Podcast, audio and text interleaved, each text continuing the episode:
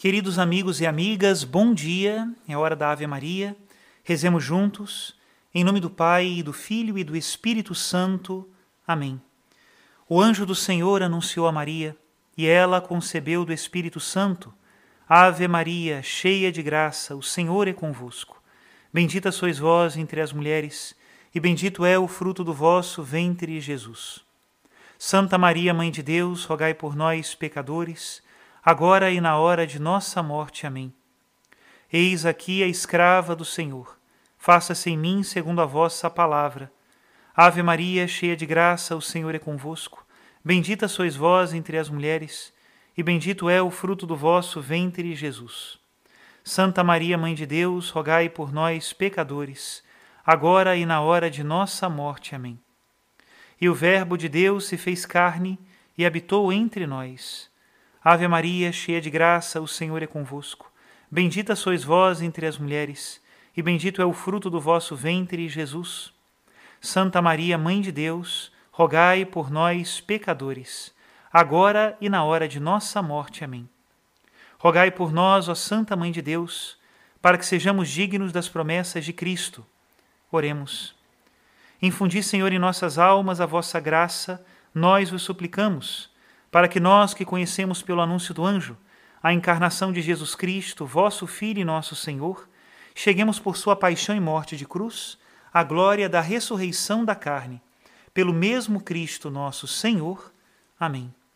Em nome do Pai, do Filho e do Espírito Santo. Amém. Hoje, domingo, dia do Senhor, nós vamos recordar a homilia do domingo passado, para entendermos melhor também a reflexão de hoje a partir do capítulo 6 de São João. Escutemos. Meus queridos irmãos e irmãs, podemos nos sentar. Desde domingo passado, nós já estamos lendo o capítulo 6 do Evangelho de São João. E se temos boa memória da reflexão que nós fizemos, domingo passado nós nos colocávamos com muita simplicidade diante do milagre da multiplicação dos pães como espectadores, discípulos que chegam mas que ainda não conhecem o coração do Mestre. Veem aquilo que todos veem, entendem aquilo que qualquer um pode entender. E o que nós vimos naquele milagre? Jesus que toma o pão e o reparte com uma multidão faminta. E olhando simplesmente esse exemplo do Senhor, nós já temos algo para nós. Nós não podemos ser cristãos se nós não repartirmos o pão com o necessitado. O exemplo mais superficial do milagre também é um ensinamento do Senhor e é algo fundamental na nossa vida. Se nós não entendemos a importância disso, também não conseguiremos fazer o salto que Jesus Cristo faz no Evangelho de hoje. O capítulo 6 de São João, como é costume no Evangelho de São João, é um capítulo que vai dando voltas nas mesmas palavras, Todo o tempo fala de pão, vida, pão, vida, pão, vida. Mas cada vez que ele repete, ele vai mais fundo, ele se aprofunda naquilo que nós precisamos compreender da mensagem do nosso Salvador. E hoje no Evangelho, o Senhor dá um salto do pão material, aquele que foi multiplicado no milagre e alimentou aquela multidão, para o pão da vida. Eu sou o pão da vida. E é muito interessante o modo como Jesus Cristo faz isso, porque o Senhor verdadeiramente é um grande mestre. E não é somente um mestre que nos fala da verdade, ele nos resgata para o Pai.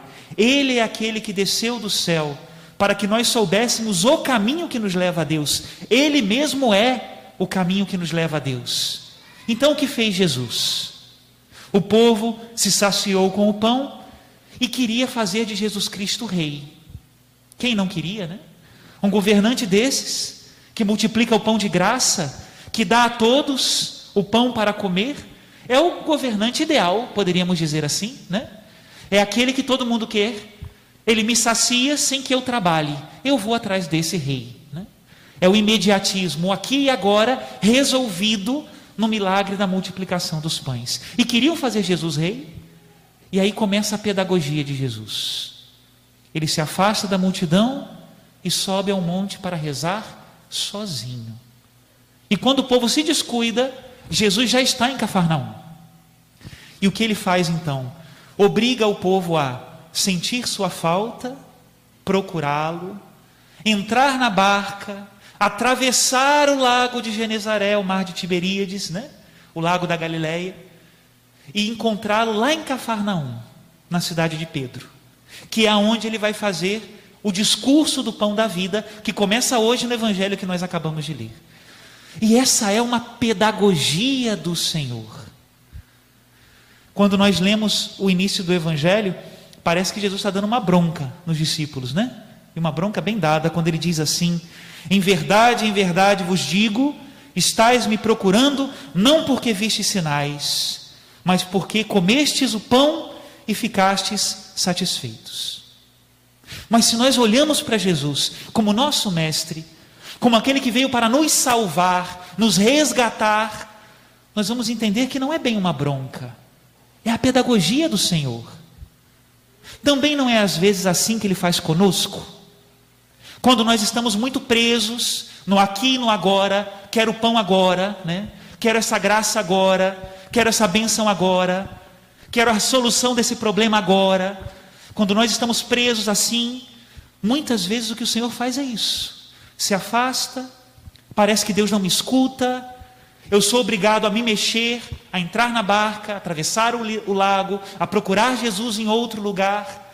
Deus precisa fazer isso conosco para nos curar dessa hipnose dos bens materiais e do imediatismo, dos prazeres fáceis dessa vida, da fama que é vã nessa terra. Deus tem que se afastar um pouco para que nós o procuremos. Vós me procurais não porque vistes sinais, mas porque comestes o pão e ficastes satisfeitos. Agora, quem pode culpar essa multidão? Nós também somos assim. Não é verdade que muitas vezes nós procuramos a Deus pela necessidade daquela graça aqui e agora que nós precisamos? É assim. Ninguém pode culpar aquela multidão, é assim mesmo. E é bom que nós procuremos a Deus também nas necessidades mais urgentes e imediatas da nossa vida. Não há problema nisso. O próprio Jesus nos ensinou a pedir o pão nosso de cada dia nos dai hoje. É por aí que se entra muitas vezes. Mas nós não podemos permanecer aí. Se nós queremos um Deus como caixa de primeiros socorros, que eu só uso quando estou cortado, quando aconteceu um acidente, e depois guardo ele de novo no armário. Esse não seria um Deus que nos salva. Jesus precisa nos obrigar a dar um salto do pão material, do aqui e agora, para o pão da vida, que é Ele mesmo.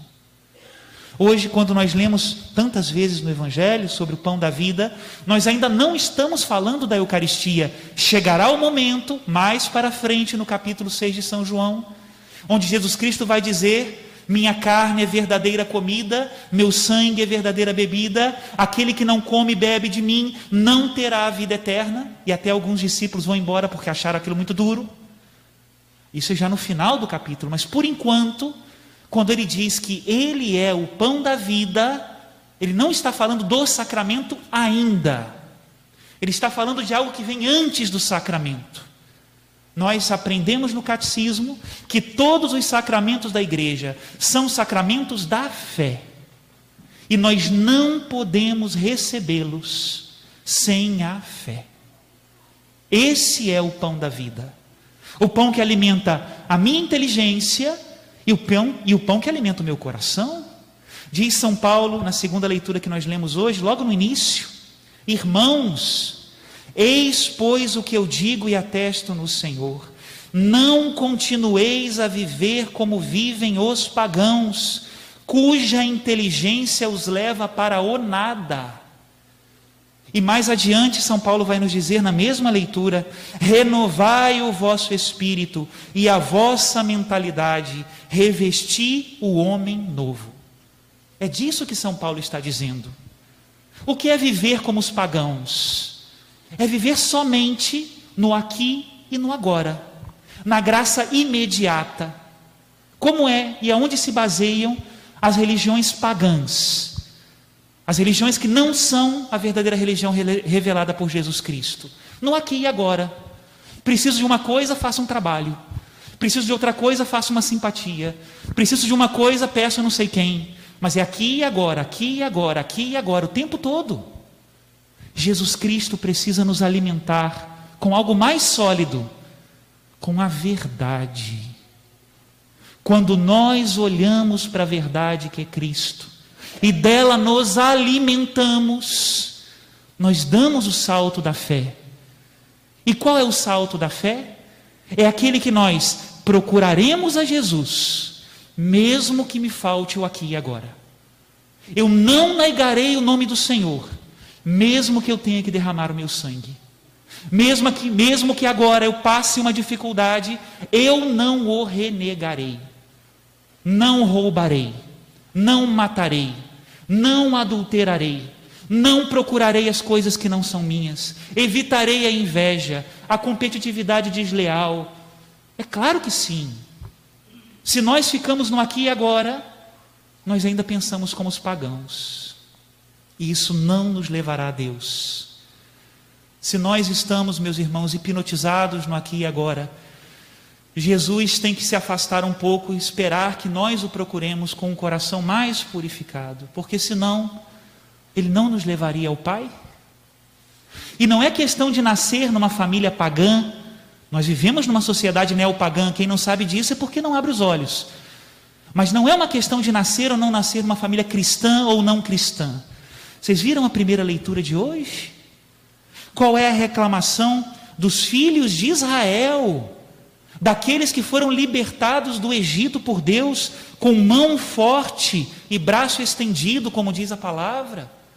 Disseram assim na primeira leitura, numa reclamação, né? Quem dera tivéssemos morrido pela mão do Senhor no Egito quando nos sentávamos junto às panelas de carne e comíamos pão com fartura. Porque nos trouxestes a este deserto para matar de fome a toda a sua gente? Que coisa! Se nós não saímos do aqui e agora, nós vamos viver na tristeza da saudade das panelas do Egito. Às vezes, quando nós nos entregamos ao pecado, não conhecemos a Deus é isso mesmo que o demônio faz conosco? Nos coloca em volta das panelas de carne, mas ali nós não somos livres, somos escravos. Permanecemos escravos no Egito, e o salário do pecado é a morte, mas com panelas de carne. Olha isso. Desconfiando da providência do Senhor, daqueles que sabem que precisam dar o salto do aqui e do agora para encontrar a verdade. Pensem no mundo que nós estamos vivendo hoje. Qual o problema? O problema é justamente que a maioria, infelizmente, está hipnotizada pelo aqui e agora. As pessoas sabem o que é certo. Não, padre, eu nunca roubarei. Mas quando chega o aqui e agora, naquele momento onde aparece a oportunidade de uma desonestidade, de uma corrupção, de um jeitinho, mau jeito, logicamente, e a pessoa não está alimentada pelo pão da vida, ela não tem condições de procurar a verdade. Não está alimentado pelo pão da vida que é Cristo. E aí faz o quê? Aqui e agora me vence. O mesmo eu digo do adultério. Não, padre, eu amo a minha família, eu amo meu esposo, eu amo a minha esposa, eu amo os meus filhos. Mas se você não está alimentado pelo pão da vida, você vai sucumbir no aqui e agora. A saudade das panelas de carne, o gosto da escravidão. E nós precisamos, junto com Jesus, dar o salto da fé e nos encontrarmos com Ele. Meus irmãos, como é necessário nos alimentarmos do pão da vida. Pois vamos agora então ao concreto. Tá bom, padre, entendi. Jesus tem que ser o alimento da minha alma, e eu não posso estar como esse e aquele que por uma mensagem de WhatsApp muda o dia, que por uma propaganda que vê abandona os valores que recebeu de Deus. O que, que eu tenho que fazer então, Padre? Duas coisas para se alimentar de Jesus: uma coisa positiva e uma coisa negativa. Primeiro vamos no positivo. Queridos, rezem. Conheçam a palavra de Deus. Aprendam a doutrina da igreja. Se questionem a fundo. Não se contentem com superficialidades. Se você tem alguma dúvida, questione e tire a sua dúvida. Jesus é o pão da vida e nós estamos há dois mil anos estudando com a cabeça hein, e com o coração sagrada teologia sobre o Senhor e até hoje nós nos maravilhamos, porque é um pão que alimenta a alma sempre, sempre.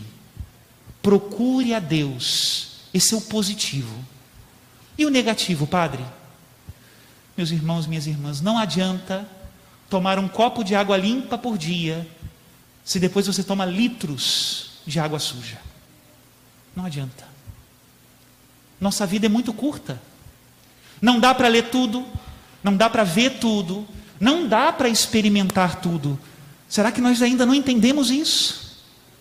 Então, seja inteligente, escolha o que você quer e deve ver por amor a Deus, nas séries, nos filmes, nos programas de televisão, nos livros que você vê, nas músicas que você escuta.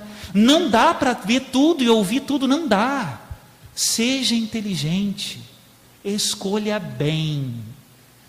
Essa é uma mensagem que o homem moderno não aceita, né? Realmente. É impressionante. Quando você diz a uma pessoa: Olha, esse filme você não pode ver, as pessoas dão um pulo, dão um salto. Não, estamos no século 21. O que é isso? Estamos no século 21. Deixamos de ser seres humanos? Continuamos sendo seres humanos. E se nós não cuidamos bem daquilo que nossos filhos veem, daquilo que nós vemos, uma lavagem cerebral nós recebemos todos os dias, com as coisas do mundo. Essa inteligência dos pagãos que nos leva para o nada. Uma lavagem cerebral. Meus irmãos. Outro dia, outro dia na internet estava essa, essa frase que é, como se diz mesmo, né? Conteúdo adulto. Conteúdo adulto, coisa nenhuma. Conteúdo imaturo. Conteúdo de gente que não pensa. Essa é a verdade.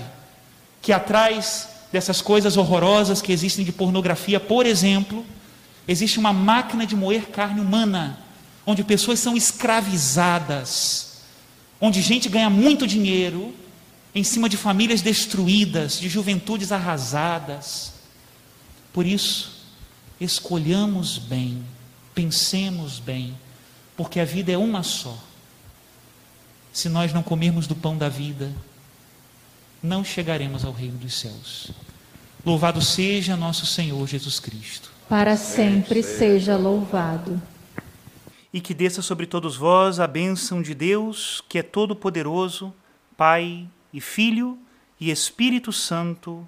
Amém.